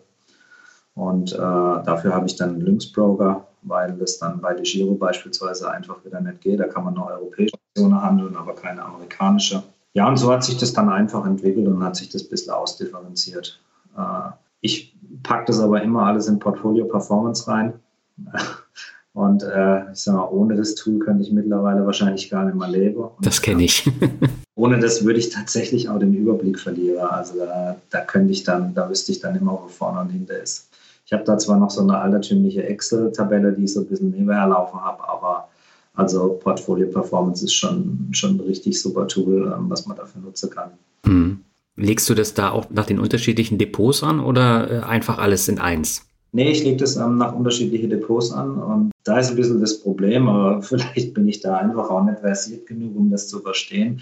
Also ich habe teilweise Wertpapiere dann eben zweimal angelegt, ähm, weil einmal, wenn ich sie direkt am US-Markt kaufe, dann eben in Dollar, weil ich sie dann eben in Dollar kaufe und dann auch in Dollar anlege und dann eben, wenn ich sie aber bei einem deutschen Broker kaufe, dann eben mit der ähm, mit der ISIN, äh, die sie dann bei uns eben hat oder mit der, mit der WKN. Aber ich hatte das ursprünglich ja auch teilweise in, in Dollar. Da hatte ich immer das Problem, dass er immer die Euro-Dividende dann ausliest aus den Bankauszügen. Und das war mir dann zu blöd. Das musste ich alles umstellen. Deswegen habe ich alle Kurse und alle Werte in Euro umgestellt. Ah, okay. Wobei ich da dazu sagen muss, dass ich also mit Bankauszüge äh, da noch nie gearbeitet habe. Ah, okay. Aber gerade wenn du so viele Dividenden bekommst, äh, dann erleichtert das natürlich ungemein die Arbeit. Ja, definitiv. Also das ist sicher so, wobei ich ehrlicherweise sagen muss, dass das für mich dann in dem Fall nicht wirklich eine Arbeit ist. Also ich freue mich, das dann immer einzeln einzutragen. Mhm. Bei DeGiro, die sitzen ja nicht in Deutschland. Wie machst du das mit den äh, Steuern? Ja, das ist ein interessantes Thema. Ich glaube, das ist aber auch von Finanzamt zu Finanzamt sehr unterschiedlich. Mhm. Also ich glaube, das will ich da jetzt gar niemand vorwerfen, aber ähm, da ist, glaube ich, nicht jeder Sachbearbeiter genau gleich in dem Thema drin. Und äh, ich hatte da im ersten Jahr tatsächlich bei der Steuererklärung Probleme, weil die Gewinne äh, ganz normal angerechnet wurde und die Verluste, die wollte man mir aber nicht zugestehen. Jetzt von DeGiro die Verluste? Von DeGiro, mhm. ja. Oder auch von Lynx ist das gleiche, ist ja auch Okay. Und ähm, auf Nachfrage hieß es dann, naja, also ähm, Sie haben keine Verlustbescheinigung nach dem Einkommensteuergesetz vorgelegt, wie es in Deutschland notwendig ist und deswegen erkennen wir die Verluste nicht an. Ähm, und dann hat dann auch der Hinweis nichts geholfen, dass ich gesagt habe, okay, aber das äh, Ganze ist ein Auslandsbroker und im Ausland werden eben keine Verlustbescheinigungen nach deutschem Recht ausgestellt. Mhm. Hat in dem Moment dann nicht interessiert, aber das Ganze lief dann über einen Einspruch äh, und habe ich dann auch so bekommen. Das war natürlich äh, bisschen Aufwand und ein bisschen ärgerlich, aber seitdem funktioniert es eigentlich relativ gut und äh, ich habe da mit meiner zuständigen Sachbearbeiterin beim Finanzamt ein Agreement. Also ähm, das heißt immer, wenn ich die Steuererklärung einreiche, man muss ja heute keine Belege mehr einreichen, mhm. ähm, reiche ich aber alles, was, äh, was hier Investments an der Börse angeht, reiche ich schon gesammelt ein mit Erläuterungen dazu und ähm, sagt dann immer, sie soll sich einfach melden, wenn irgendwas unklar ist, dass man das dann einfach vorab klärt, bevor der Bescheid erstellt wird. Hm. Und die letzten zwei Jahre hat es eigentlich auch super funktioniert. Aber das heißt, ein Teil wird ja dann gleich äh, mit der Abgeltungssteuer verrechnet und der andere Teil, den musst du dann separat dann einreichen. Genau, also im, im Fall von den USA sind es ja die 15% Quellensteuer. Die werden sofort abgezogen bei ja. der Dividende und ähm, der Rest zur Abgeltungssteuer, äh, der muss dann praktisch über die Steuererklärung noch entrichtet hm. werden. Bist du da eigentlich ein Exot? Also hat dir die Dame vom Finanzamt gesagt, äh, sowas hat sie noch nie gehabt? Mm, das hat sie jetzt nicht gesagt, aber ich glaube, gerade hier auf dem Land ähm, bei uns ist, könnte ich mir schon gut vorstellen, dass ich da eher exotisch unterwegs bin. Ah, die Häuslebauer in Baden-Württemberg. genau. Wie gehst du denn mit dem Thema Volatilität in deinem äh, Depot um? Reagierst du da, wenn es zu Korrekturen kommt oder bleibst du da ruhig? Also da hat sich das einfach auch mit der Zeit verändert, muss ich sagen. Mhm. Zum einen mal bin ich, wie gesagt, relativ ruhiger geworden mittlerweile, ähm, einfach durch das Thema Dividende, weil ich weiß, da kommt dann in der Regel auch weiterhin was rein und dann ist es das, auf was ich mich fokussiere. Aber es wäre jetzt auch nicht ehrlich zu sagen, dass es mir ähm, am Anfang nichts ausgemacht hat. Also ich kann mich noch erinnern an äh, sehr lebhaft an den Heiligabend 2018. Mhm. Da war jetzt zwar die Börse dann in Deutschland geschlossen, aber in den USA wurde weiter gehandelt. Und da ich ja das meiste direkt in den USA liege habe, habe ich da einfach an dem Tag gesehen, da ging es ja massiv nach unten ähm, und immer weiter nach unten. Also da, da habe ich mich nicht gut gefühlt, das muss ich ehrlich sagen. Und ähm, mittlerweile bin ich da aber wirklich so über die Jahre relativ entspannt geworden. Also wir alle, die, sage ich mal, nach 2009 angefangen haben an der Börse zu investieren, hatte ja mehr oder weniger alle das Manko, dass es hieß, naja, wartet mal ab, ihr habt alle noch keinen Crash erlebt. Ihr werdet mal sehen, wie es ist, wenn es dann tatsächlich soweit ist. Mhm. Ähm, das Manko haben wir ja jetzt durch Corona mehr oder weniger weg, weil so schnell ging es ja noch nie nach unten. Wobei einige dann natürlich jetzt auch wieder sagen, naja, es war ja eigentlich gar kein richtiger Crash, so schnell wie es wieder nach oben ging wartet mal ab, wenn es mal zwei, drei Jahre nach unten geht. Aber ich für mich persönlich habe festgestellt, dass also Corona diese, diese 40 Prozent teilweise oder natürlich auch äh, in meinem Depot, ich habe ja auch ähm, einige BDCs im Depot, die hat es ja teilweise 60 bis 70 Prozent zerrissen innerhalb von einem Monat. Ich war da relativ entspannt, also ich habe mir das angeguckt und äh, mit erstaunter Auge, aber es war jetzt nie so dieser Moment da, wo ich gesagt habe, oh je, und was passiert da. Und äh, also der Finger war nie über dem verkaufen Band, sage ich mal so. Mhm. BDCs, vielleicht nochmal ganz kurz, mit Luis Pazos hatte ich da jetzt äh, drüber gesprochen, sind Business Development Companies, ne? Genau, mhm. ja. Die hast du auch wegen den Ausschüttungen äh, da drin oder was ist da der Hauptgrund? Ja, ja. Also da ist es so wie bei den REITs. Ähm, da geht es auch hauptsächlich um die Ausschüttungen. Wobei ich auch da sagen muss, also sehr wichtig, ähm, hat Luis ja auch in dem äh, Podcast mit dir angesprochen, da ist es sehr wichtig, äh, welche Unternehmen man sich da ins Depot legt. Ja. Also man sollte dann schon ähm, meiner Meinung nach äh, bei den großen Player bleiben, also die, die auch eine höhere Marktkapitalisierung haben, sowas wie Ares Capital oder Main Street Capital oder so. Das sind dann diejenigen, die dann meistens auch äh, ziemlich teuer sind, hm. also die, die meistens über ihrem Net Asset Value liegen aber das sind dann auch die, die eigentlich am stabilsten laufen und wo man dann nicht unbedingt gleich äh, mit einer Dividendekürzung rechnen muss. Wobei ich ehrlicherweise sagen muss, äh, ist Corona-mäßig sehr gut gelaufen. Also ich hätte damit äh, auf breiter Front hätte ich da in dem Bereich mit Dividendekürzungen gerechnet eigentlich. Ähm, das hat sich aber sehr, sehr in Grenze gehalten. Und ähm, das war dann aber wahrscheinlich einfach auch durch diese äh, Bazooka der FED die da Geld so rausgeblasen hat, dass dann äh, diese Insolvenzwelle zumindest bis jetzt noch nicht so kam. Hm. Und äh, was du halt nicht vergessen darfst, gerade bei den REITs war es ja so, dass die Dividende nach wie vor teilweise noch nicht äh, gezahlt wird. Und äh, das sind natürlich Auswirkungen, die hast du dann auch noch äh, ein, zwei Jahre später. Das ist definitiv der Fall. Hm. Und da muss ich dann sagen, dass in BDCs sogar in dem Fall, was die Dividendeauszahlung anging, besser gewesen als meine REITs. Mhm. Bei den REITs waren dann eben einige dabei, die dann komplett gestrichen haben. Die meiste davon habe ich mittlerweile nicht mehr im Depot. Also der einzige, den ich noch habe, ist EPR Properties, weil ich eigentlich das Geschäftsmodell ähm, relativ spannend finde. Also die, die haben ja teilweise haben die ja Skihänger oder Skihalle, ähm, viele Kinos, aber ist natürlich im Bereich, der, der durch Corona massiv getroffen war. Und die hatte letztmalig im Mai 20 hatte die eine Dividende gezahlt und seither kam auch nichts mehr. Mhm. Ähm, die habe ich aber weiter im Depot.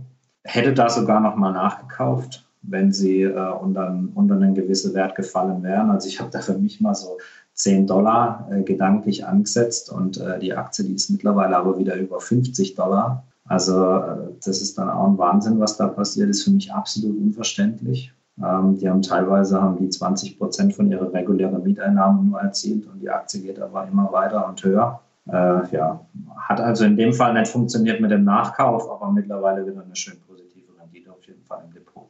Mhm.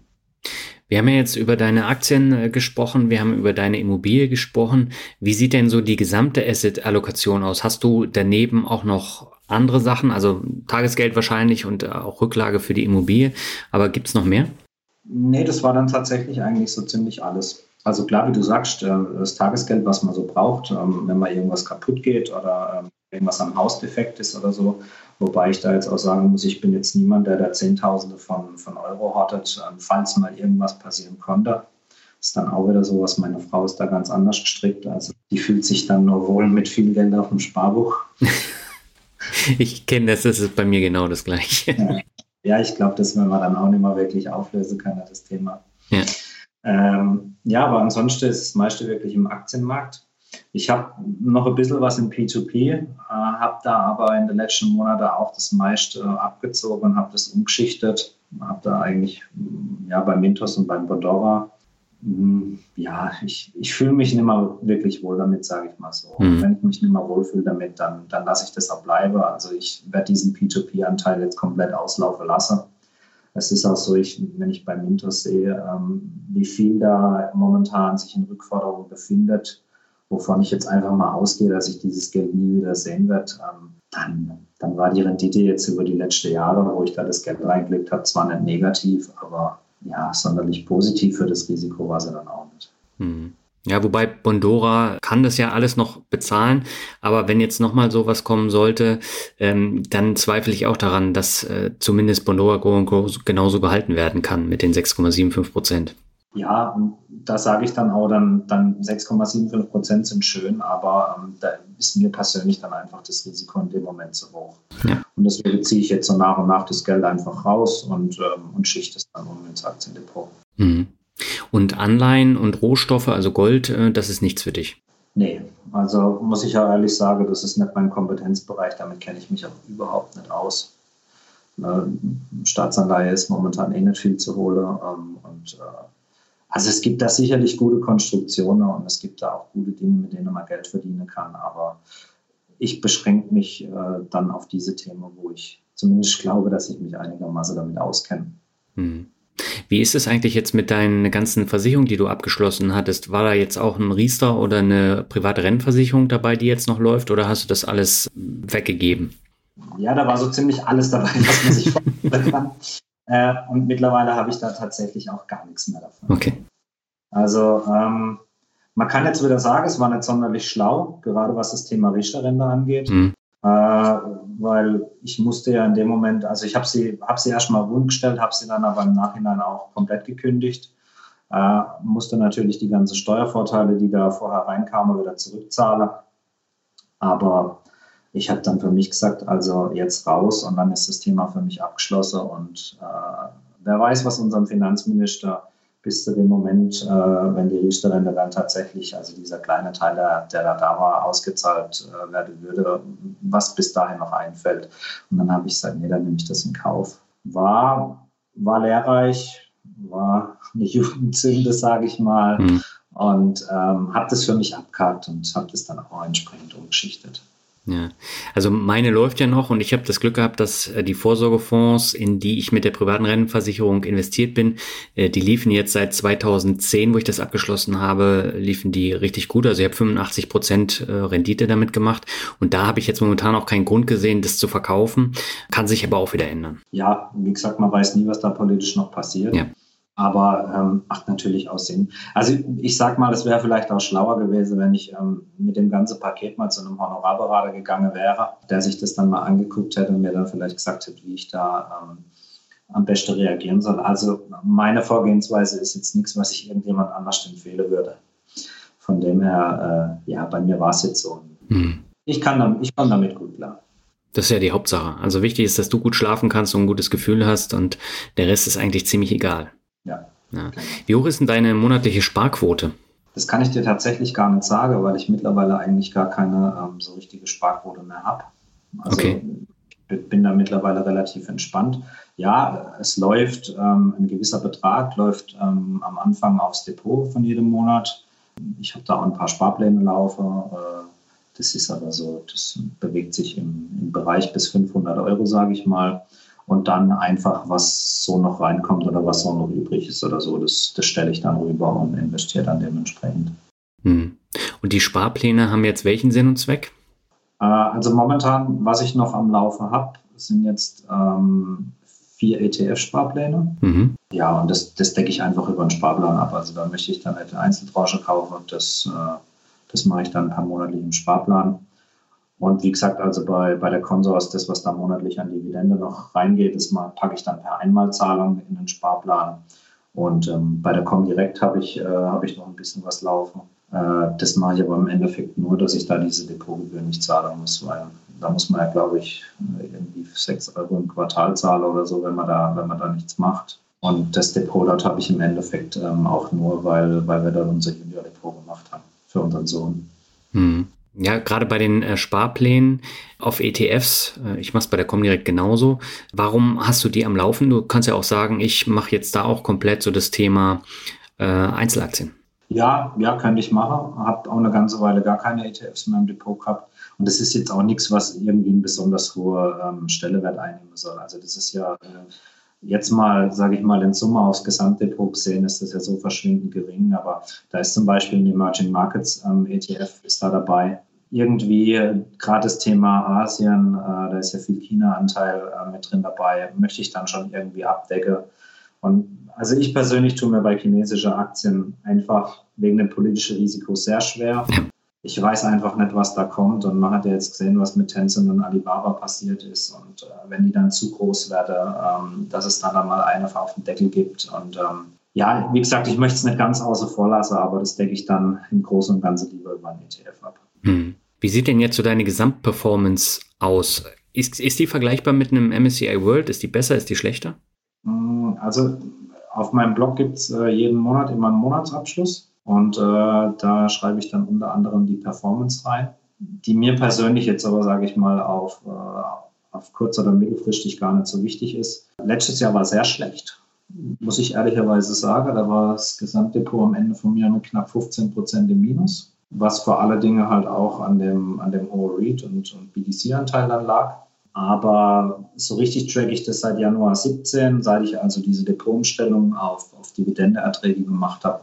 Und da bin ich bei, ich glaube jetzt momentan bei knapp unter 80 Prozent. Also war in dem Zeitraum jetzt seit 2017 besser als der MSCI World und besser als der S&P 500.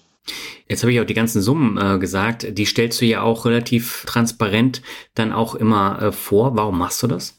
Ja, das kommt eigentlich auch wieder vom Alexander von hm. Rente mit Dividende. Er war ja, glaube ich, so einer der Ersten, die es im deutschsprachigen Raum so, so ähm, freizügig gemacht hat, ja. sage ich mal. Und äh, mir hat es eigentlich persönlich sehr viel weitergeholfen. Ähm, man kann da einfach viel mehr für sich rausziehen, finde ich. Es, es heißt ja oftmals, ähm, es ist nicht wichtig, ihr müsst mein Depot nicht sehen, weil Beträge bringen niemand was. Mhm. Das kann man so sehen. Ich sehe es ein bisschen anders. Ich tue mir da einfach leichter, ähm, wenn ich dann tatsächlich auch sehe, was jemand in Summe und mit wie viel gekauft hat. Und ähm, habe mir dann gedacht, warum soll ich das nicht eigentlich auch machen? War natürlich in der Familie eine heiße Diskussion, ganz klar. Hatte der Alexander, glaube ich, auch mit seiner Frau damals. Aber ich bin einfach der Ansicht, bei uns in Deutschland wird einfach viel zu wenig über das Thema Geld gesprochen. Mhm. Es ist ja immer dieses, äh, bei uns äh, über Geld spricht man nicht, Geld hat man. Und ich finde es einfach ähm, eine schlechte Einstellung. Und da möchte ich einfach was dagegen tun, auch dagegen ein Statement setzen und deswegen veröffentliche ich meine Beträge. Ich muss auch sagen, die, die Reaktionen darauf sind fast durchweg positiv. Wobei, und das habe ich ein bisschen unterschätzt, weil ich lasse das ganze Thema ja unter dem Namen Beamteninvestor laufen, ähm, dass da schon mal die ein oder andere sehr kritische Stimme dabei ist, äh, wo es dann heißt, naja, wie kann denn das sein, dass jemand, der im öffentlichen Dienst beschäftigt ist, äh, hier sich so ein Aktiendepot zulegen kann und das zeigt ja, dass er viel zu gut bezahlt werde mit meinen Gelder und Echt, sowas kommt da? Ja, ja, ja, also das, das, das kommt dann schon ab und zu mal. Ähm, das habe ich ein bisschen unterschätzt. Mhm. Aber das, ja, das schiebt man dann einfach weg. Und ich sag mal, 95 Prozent ähm, aller Rückmeldungen sind sehr positiv und ähm, äh, man merkt es auch, sage ich mal, an den Klickzahlen von den Monatsabschlüssen oder, oder auch bei Instagram-Beiträgen. Ähm, diejenigen, wo es um konkrete Zahlen geht, geht die, die sind einfach am besten. Also die kommen am besten an bei den Leuten. Hm. Wie hoch ist jetzt das Volumen von deinem Portfolio? Knapp 430.000 Euro sind es, glaube ich, momentan. Hm. Das ist also auch schon eine äh, größere Summe. Ja, definitiv, ja. Hm. Und wie gesagt, ich habe es ja vorhin angesprochen, also was die Hausgeschichte angeht, da hatte man einfach diese starke Unterstützung. Äh, sonst, sonst hätte ich niemals so ein Aktiendepot momentan. Also das, das muss man auch ehrlich sagen und das soll dann halt auch irgendwie demotivieren, dass es dann heißt, okay, also ähm, weiß nicht, wie er das gemacht hat und wie soll das funktionieren und wie soll das denn gehen. Also da muss man dann schon die ganzen Hintergründe dazu nennen. Hm. Du hast ja den Beamteninvestoren-Blog eben schon angesprochen. Den hast du 2019 gegründet und bist auch auf Instagram da sehr erfolgreich unterwegs. Welche Ziele verfolgst du denn damit? Ja, am Anfang hatte ich eigentlich damit gar keine Ziele, wenn ich ehrlich bin. Also mm, es war so, angefangen hat das Ganze mit Instagram. Hm. Also ich war in den Vorjahren immer so in, in den einschlägigen Facebook-Gruppe unterwegs Und äh, das hat mir dann aber zunehmend gar nicht mehr gefallen, weil ich finde, der, der Ton, der ist da teilweise manchmal richtig unterirdisch. Ja. Und äh, also äh, von Wertschätzung ist da manchmal wenig zu sehen. Also wenn da jemand eine Frage stellt, dann wird er erstmal runtergemacht teilweise. Und ähm, das hat mir dann gar nicht mehr gefallen. Und ich war parallel eigentlich mehr spaßeshalber auch bei Instagram unterwegs und habe dann erstmal gesehen, dass es da eigentlich auch ähm, äh, so eine Finanzcommunity gibt. Und das war mir vorher gar nicht klar. Und dann, dann hatte ich auch einige abonniert und habe mir das Ganze angeguckt. Und äh, dieses Thema mit ähm, öffentlicher Dienst und Investieren hm, habe ich dann festgestellt, das wird eigentlich an keiner Stelle irgendwo thematisiert oder bespielt. Mhm. Und dann habe ich mir gedacht, naja, komm, jetzt, äh, jetzt machst du einfach, probierst es mal und machst auch mal einen Account. Ob das jemand überhaupt interessiert, weiß ich nicht. Und mein Gedanke war dann auch, naja, braucht es jetzt noch einen 10. oder einen 20. Account, äh, wenn es nicht eigentlich schon alles gibt. Und das hat sich dann aber überraschenderweise sehr gut angelassen und habe da auch sehr viel positives Feedback bekommen. Das war, war im Oktober 2019 und habe dann aber festgestellt irgendwann, dass äh, ja, dass gewisse Dinge, dass man die einfach nicht ausführlicher erklären kann, weil eben der Platz auf Instagram äh, beschränkt ist. Und äh, habe dann im Februar 2020 den Blog noch zusätzlich gestartet und macht mir sehr viel Spaß, wobei ich jetzt auch sagen muss, äh, ich bin jetzt mittlerweile an einen Punkt gekommen, wo das jetzt mehr meiner Lebenszeit in Anspruch nimmt, als ich ursprünglich geplant hatte oder auch wollte. Mhm. Also, gerade das Thema Instagram, da gibt es dann teilweise Tage, da kommen mehrere hundert Nachrichten, denen man dann ja eigentlich auch gerecht werden möchte, aber das, das dann irgendwann einfach auch nicht mehr funktioniert. Neben Vollzeitjob, ähm, Haus, Kind und Familie, das geht dann einfach nicht mehr. Mhm. Genau, aber wo, wo ich damit jetzt eigentlich hin möchte, also ich habe da jetzt keinen festen Plan, sage ich mal.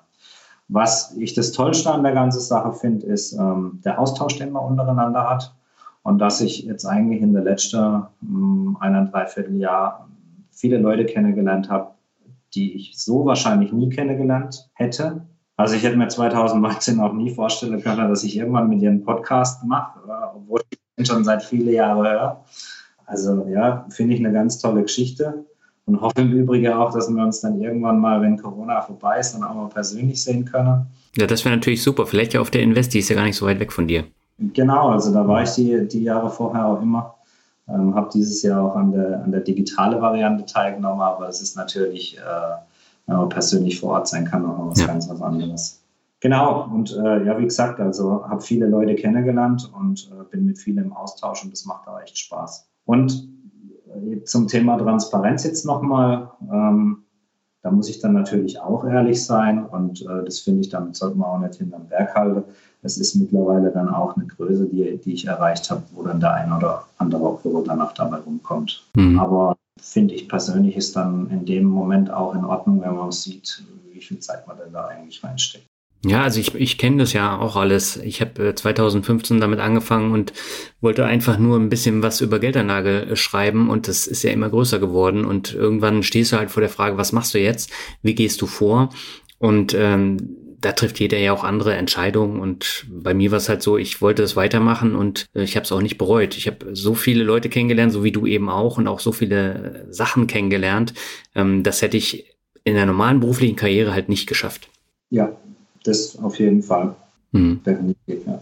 Wie gehst du jetzt auf Instagram damit um, dass es mittlerweile, äh, ich glaube, jedes Tier in der Finanzvariante gibt? ja, also das ist tatsächlich der Fall. Äh, also das hat eine wahnsinnige Dynamik angenommen. Ja. Äh, gefühlt kommt da jeden Tag mindestens ein, zwei, drei neue Accounts hier auf den Plan. Hm. Auf der einen Seite finde ich das natürlich sehr positiv, weil es zeigt, ähm, dass es immer mehr Leute gibt, die sich auch für das Thema interessieren, mhm. was ja eine schöne Sache ist. Auf der anderen Seite ist es so, dass es teilweise jetzt einfach auch zu viel wird. Und ähm, es gibt dann halt Beiträge, die wiederholen sich dann zehnmal und äh, jeder macht es dann den gleichen Beitrag in etwas abgewandelter Form. Ja. Aber ich glaube auch, dass das was ist, was sich mit der Zeit wieder regulieren wird. Also man, man merkt dann bei vielen teilweise auch, was die Motivation dahinter ist. Also, dass es dann nicht vielleicht zwingend darum geht, hier irgendwie in Austausch zu kommen oder irgendwie mit Content zu helfen, sondern äh, dass dann schon eher das Geldverdienen im Vordergrund steht. Und ich glaube, wenn man, wenn man mit der Intention rangeht, dann, dann wird es nichts. Also dann funktioniert es nicht. Also glaube glaub ich zumindest. Das, äh, das mit dem Geldverdiener oder das mit dem Monetarisieren, das kommt vielleicht irgendwann, aber wenn das im Hauptfokus steht, dann, dann funktioniert es oft nicht und da gibt es dann auch viele ähm, Accounts, wo man dann sieht, da, da wird dann geballert am Anfang, da werden dann mehrere Beiträge am Tag gepostet und ähm, nach zwei, drei Monaten lässt es auf einmal wieder nach und dann, dann verschwindet es wieder in der Versenkung. Also ich, ich glaube, das wird sich früher oder später, äh, wird sich das wieder etwas regulieren. Hm. Ja, ich finde es halt schlimm, wenn da neue Kanäle kommen mit äh, zwei, drei Followern und dann äh, hast du da den Linktree Link drin mit äh, diversen Affiliate-Links und da siehst du sofort, wo es hinzielt und das funktioniert halt so nicht. Ne? Und äh, die gucken sich dann halt bei anderen Kanälen dann genau an, wie haben die es gemacht, bauen das eins zu eins nach und hoffen auf einen schnellen Euro, aber dann bist du halt nach sechs Monaten wieder weg vom Fenster, weil jeder sofort sieht, äh, der ist nur auf, auf Affiliate-Einnahmen aus. Ja, genau. Und ähm, ich glaube auch die Leute, die haben dann ziemlich feines Nächste dafür. Ja. Und die merken das auch relativ schnell. Und äh, ja, dann, dann funktioniert das einfach nicht. Aber generell finde ich, ist es auch eine tolle Sache. Auch bei Instagram erreicht man ja eine komplett andere Zielgruppe als mit einem Blog oder mit einem Podcast. Und da werden auch sehr, sehr viele Leute abgeholt, die mit Finanzen überhaupt nichts am Hut haben. Und äh, gerade deswegen finde ich es toll, auch wenn es momentan halt äh, etwas überhand genommen hat. Aber schauen wir mal, wie es die nächsten Jahre so weitergeht. Und ähm, ich würde sagen, wir machen jetzt zum Abschluss nochmal das obligatorische Word Shuffle. Das brauche ich dir nicht erklären als Stammhörer. Ja. Und äh, beginnen möchte ich mit einem Begriff, den du schon erwähnt hast, äh, Jumia. Ja, ist ein interessantes Unternehmer. Ist ja äh, mit oder, oder waren ja Mitinitiatoren die, die Samra-Brüder von Rocket Internet. Hm. Deswegen hat das Unternehmen auch seinen Sitz in Berlin, was, was vielleicht eine bisschen komische Konstellation ist für ein Unternehmer, das eigentlich komplett auf dem afrikanischen Markt unterwegs ist ähm, seinen Stammsitz, also seine Steuern, wenn sie dann welche zu zahlen haben, äh, in Deutschland zahlt und die Börsennotierung in den USA hat. Äh, es ist von der Konstruktion her etwas wild, aber vom Grundsatz her ein spannendes äh, Thema. Also Online-Markt in, äh, in Afrika ist momentan in vielen Ländern praktisch noch gar nicht vorhanden. Ja. Wobei man dazu sagen muss, dass Jumia jetzt eigentlich äh, kein reiner Online-Händler ist, sondern dass sie auch eine, ähm, eine Bezahl-App ähm, aufgesetzt haben, dass sie eigentlich auch ein Logistiker sind, äh, weil die Logistik müssen sie selber machen, weil das ist in Afrika teilweise halt relativ schwierig, äh, weil da haben wir nicht die gleiche Straßebezeichnung wie bei uns oder weiß man genau, wo man immer hin muss. Und das macht es dann aber auch schwierig. Und es ist einfach aus meiner Sicht sehr schlecht absehbar oder man weiß nicht, wo das Ganze hinführen wird. Also könnte sein, das wird irgendwann mal groß, könnte sein, das dauert sehr viele Jahrzehnte noch oder es verschwindet dann irgendwann in der Versenkung.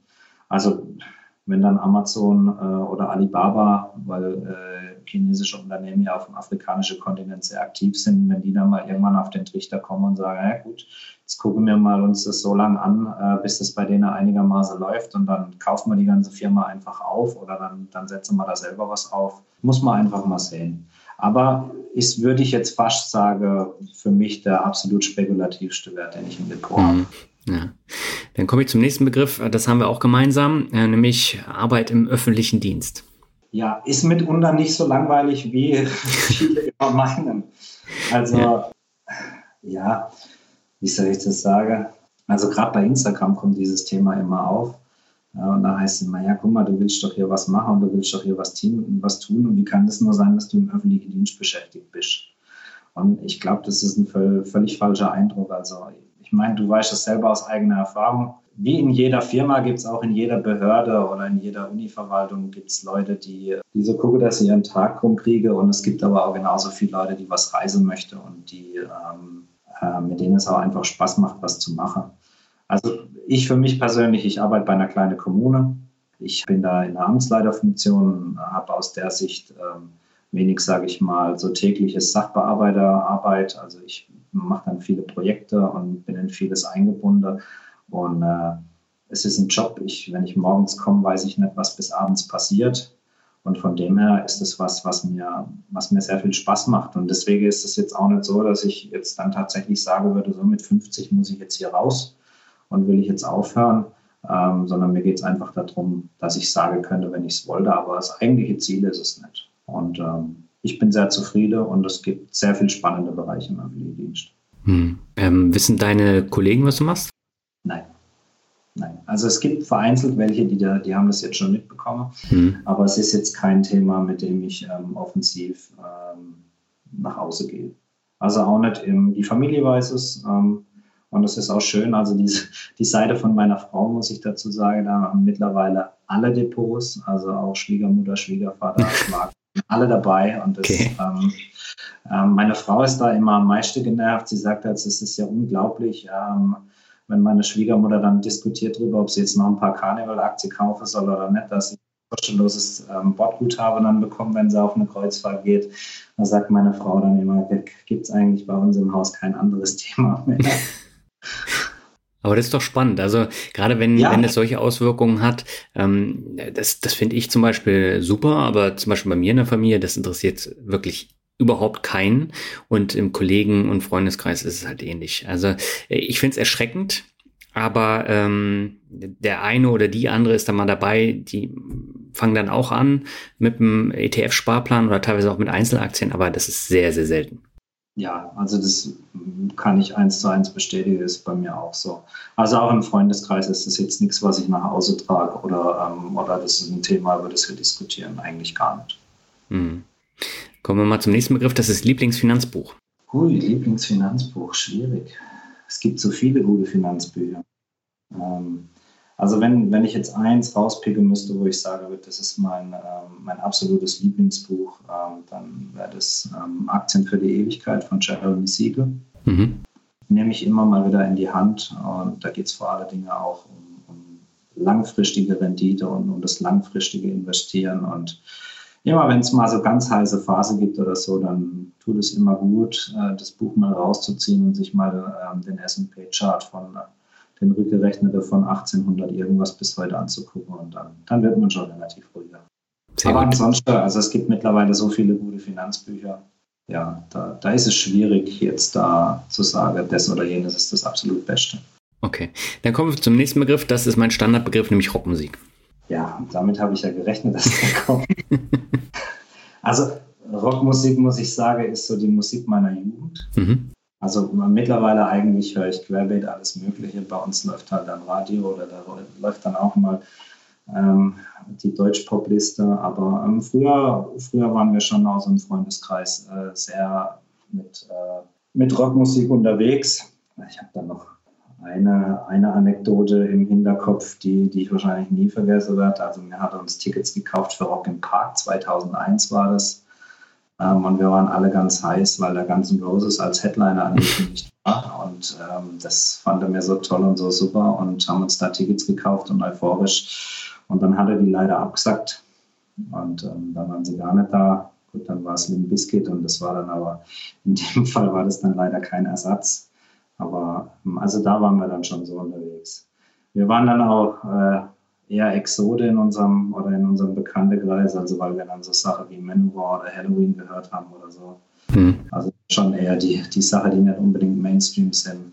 Aber ja, mittlerweile höre ich eigentlich querbeet, sage ich mal. Und Autofahrer oder so ist eigentlich sowieso fast komplett ausgefüllt mit Podcasts. Also da höre ich eigentlich gar keine Musik mehr. Dann kommen wir zum vorletzten Begriff. Das ist Ankereffekt. Ja, Ankereffekt. Ähm, da habe ich vor einer Weile auch erst einen Blogbeitrag dazu geschrieben. Und ähm, ich selbst unterlege auch immer oder unterlag auch immer wieder diesem Ankereffekt und habe das dann am Beispiel von Microsoft mal erläutert. Ähm, wenn ich eine Aktie habe, die ich zu einem bestimmten Betrag gekauft habe, wegen mir zu, zu 100 Euro und die steigt dann auf 200 Euro und dann tue ich mir einfach schwer damit, ähm, diese Aktie nachzukaufen. Hm. Und ähm, weil sie eben schon 100% im Plus ist. Und ich hatte da ähm, relativ lang wirkliche Schwierigkeiten damit, das gedanklich auszublenden. Und habe da für mich jetzt einfach den Weg gefunden, dass ich äh, von, diesem, von diesem Kurswert komplett weggehe und mir in dem Moment, wo ich mir überlege, ob ich eine Aktie nachkaufen möchte, in dem Fall, äh, ob ich sie zum jetzigen Zeitpunkt einfach neu kaufen würde auf, der, auf Basis der jetzigen Bewertung macht dann natürlich dann keine, keine komplette Analyse mehr, weil das Unternehmen hat man sich ja grundsätzlich, oder das sollte man sich grundsätzlich schon mal angeguckt haben, ähm, wenn man es erstmal investiert. Aber ähm, so habe ich das eigentlich relativ gut in den Griff bekommen und ähm, habe dann im Fall von Microsoft zum Beispiel dann auch einige Male wieder nachgekauft. Hm. Ja, Microsoft habe ich, glaube ich, 2014 äh, gekauft und die sind ja seitdem extrem gestiegen. Ich habe noch einmal nachgekauft und dann habe ich da aber auch nicht weiter ähm, draufgesetzt und mittlerweile ist der äh, Portfolioanteil ja auch extrem gewachsen und ähm, das ist für mich jetzt auch kein Grund, da unbedingt momentan äh, nachzukaufen. Ist bei Apple ähnlich. Aber so bei anderen Werten, wenn die so normal gestiegen sind, da kaufe ich dann trotzdem immer wieder nach. Aber ich kann dieses Problem mit dem Ankereffekt voll und ganz nachvollziehen. Ja, es ist wie bei so vielem. Es ist eigentlich ja. nicht rational, aber daran sieht man wieder, dass wir halt, ähm, ja, wir sind Menschen und wir sind psychologisch getrieben und ähm, da muss man einfach versuchen, manchmal ein bisschen davon wegzukommen. Ja, absolut. So, dann kommen wir zum letzten Begriff. Ist wahrscheinlich auch keine Überraschung für dich, das ist Glück. Ja, also Glück ist, sind für mich oftmals kleine Dinge im Leben. Also jetzt sage ich mal nicht das große Ganze, sondern also ich persönlich habe ähm, für mich sehr stark erfahren, was Glück ist bei der Geburt unseres Sohnes. Einfach ein ganz tolles Gefühl und, und jeder Tag mit ihm ist super, äh, auch wenn es manchmal sehr, sehr anstrengend ist. Aber wenn, wenn dein Kind dann da liegt und dich anlacht und glücklich ist, dann, dann, dann bin ich auch glücklich. Das ist für mich Glück. Und ähm, zum Zweiten bin ich der Ansicht, dass äh, Glück ist was, was einem nicht unbedingt zufällt, sondern ähm, Glück ist auch was, was man sich erarbeiten muss. Und äh, Glück gehört dem Tüchtige, würde ich mal sagen. Okay, ja, schönes Schlusswort. Bernhard, vielen Dank für das interessante Interview und ich wünsche dir alles Gute. Danke und wie gesagt, dann hoffe ich, dass wir uns bald mal sehen und wünsche dir auch alles Gute. Ja, soweit das Interview mit Ben Offenberger, dem Beamteninvestor. Ist etwas länger geworden, aber wir haben viele Themen angeschnitten und wenn du ein bisschen mehr über bestimmte Themen erfahren möchtest, dann geh einfach auf den Blog von Ben. Da hat er mittlerweile viele Artikel, die auch sehr interessant sind. Und da schreibt er über seine unterschiedlichen Aktien im Depot. Zum Abschluss habe ich noch zwei Bewertungen. Die erste stammt von 1975 Stevie und er schreibt, jeder Podcast ein Genuss. Abermals danke Daniel für das, was du für uns machst. Ich sage herzlichen Dank für die Bewertung. Und die zweite Bewertung, die ist nicht so positiv, die stammt von Slay and Dance und er schreibt für alte Hasen nur bedingt hilfreich. Ich zähle mich einfach mal zu den alten Hasen im Finanzdschungel. Als solcher bringt mir der Podcast wenig Neues, als dass ich mir die Zeit von über einer Stunde nehmen möchte. Die Gäste sind breit gestreut, das finde ich gut, denn ein passiver ETF-Anleger hat die Basics in kürzester Zeit verinnerlicht. Schade finde ich, dass Herr Kort keine journalistische Einordnung der Aussagen seiner Gäste vornimmt. Da bleibt auch mal eine Hater-Aussage unkommentiert stehen. Der Podcast wird meist geschlossen mit Ich denke, dass Sie wieder einiges mitnehmen konnten. Hierzu gehört für mich allerdings nicht das Vorlesen von Bewertungen. Herrn Kort trotzdem viel Erfolg für die Zukunft. Ja, erstmal vielen Dank für die Bewertung. Kurze Einordnung von dieser Bewertung. Ich weiß jetzt nicht, was du mit Hater-Aussage meinst. Wahrscheinlich die Kommentare, die ich vor einiger Zeit mal vorgelesen habe. Die habe ich aber tatsächlich kommentiert und da habe ich auch meine Meinung zu geäußert.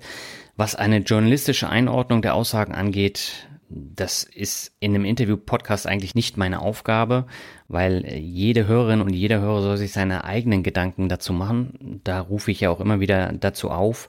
Und meine eigenen Gedanken dazu tun an der Stelle jetzt nicht zur Sache, weil ähm, ich möchte ja nicht die Interviews dann bewerten und ähm, viele Interviewgäste haben eine ganz andere Meinung als ich und da bringt es ja nichts, wenn ich die versuche einzuordnen, weil äh, dann braucht man sich als Hörerin und Hörer ja keine Gedanken mehr machen und ähm, deswegen versuche ich das zu vermeiden. Was halt seit Folge 24 zum Finanzrocker Podcast dazugehört, das ist das Vorlesen der Bewertung. Und das dient eigentlich dazu, um etwas Feedback auch zu bekommen, denn ohne Bewertung beziehungsweise die Kommentare auf dem Blog weiß ich auch nicht, wie die Folgen angekommen sind. Und da helfen die Bewertungen dabei. Und äh, darüber hinaus sind sie halt wichtig, um sichtbar bei iTunes zu werden. Dank der Corona-Pandemie ist äh, das Thema Sichtbarkeit eigentlich mehr oder weniger durch bei den Bewertungen, denn äh, aufgrund der Konkurrenzsituation habe ich selbst in meinem doch relativ großen Podcast kaum noch eine Möglichkeit,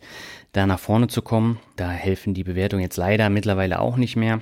Naja, ich habe jetzt, glaube ich, noch eine Handvoll Bewertungen, die ich jetzt bis zum Ende der Staffel dann vorlesen kann. Und ähm, ja, danach werde ich die dann auch nicht mehr vorlesen. Dann werde ich äh, relativ zeitnah nach dem Interview dann enden. Wenn du noch keine Bewertung abgegeben hast und dir der Podcast gefällt, freue ich mich natürlich über noch weitere Bewertungen bei iTunes.